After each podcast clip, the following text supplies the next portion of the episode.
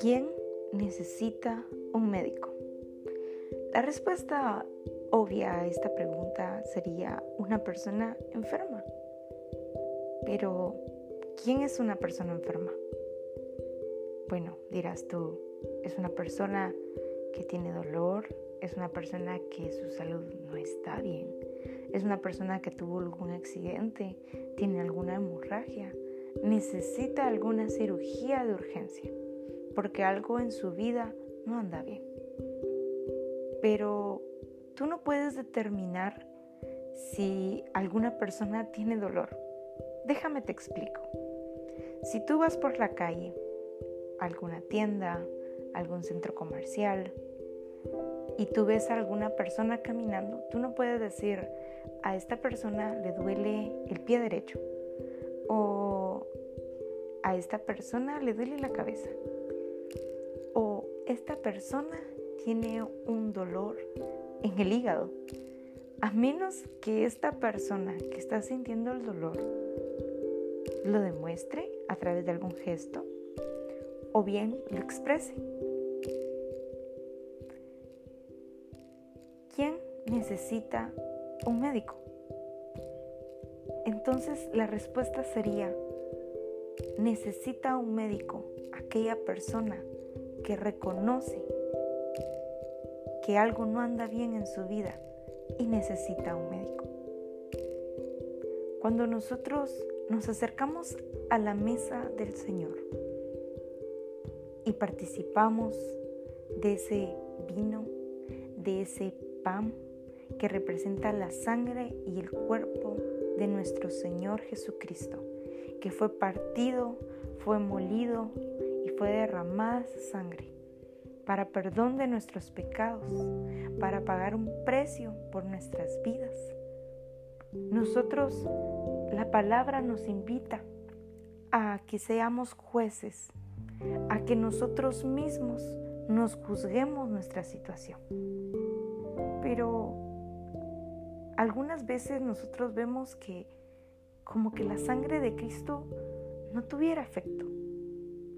Como que pasamos una santa cena más y todo sigue igual.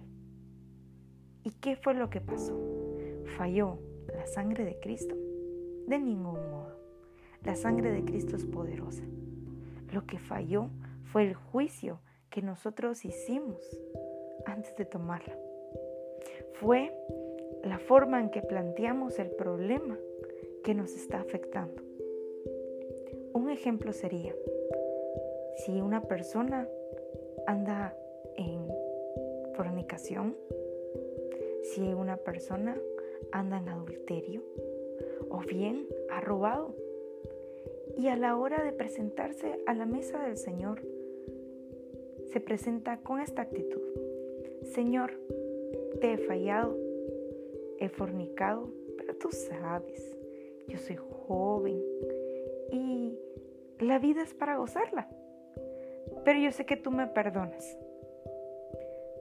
O bien, Señor, tú sabes que mi cónyuge me ha fallado muchas veces y me empujó a que yo lo engañara. Tú lo sabes, es culpa de él, no es mía he estado robando a mi empresa porque no me alcanza el dinero. Tú sabes, Señor, que yo tengo muchas necesidades. Cuando nosotros llegamos con esta actitud delante del Señor, delante de ese juicio que nosotros nos autoimponemos, nos auto hacemos, nosotros mismos nos estamos dando la solución. Entonces omitimos o bien excluimos que la sangre de Cristo cambie en nuestras vidas la situación. Cuando nosotros nos acercamos delante del Señor y le decimos, Señor, yo te fallé, reconozco mi condición, estoy enfermo, necesito que tú me ayudes. En ese momento viene el Señor Jesús y actúa como un abogado delante del Padre para poder venir y solucionar el problema que estemos atravesando. viene y nos perdona, viene y nos restaura, viene y nos sana. Así es el Señor, hermoso, poderoso, misericordioso. Pero, ¿quién necesita un médico?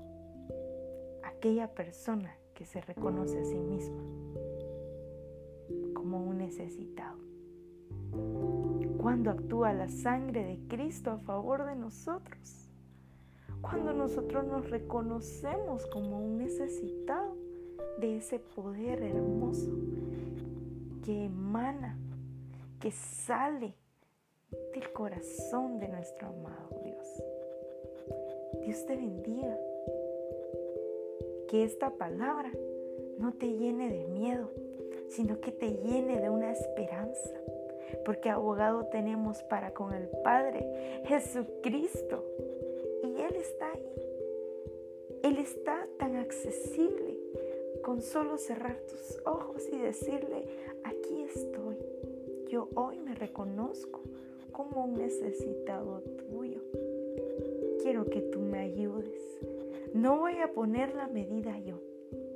No voy a poner las condiciones yo. Venga tu reino, hágase tu voluntad en mi vida. Dios te bendiga.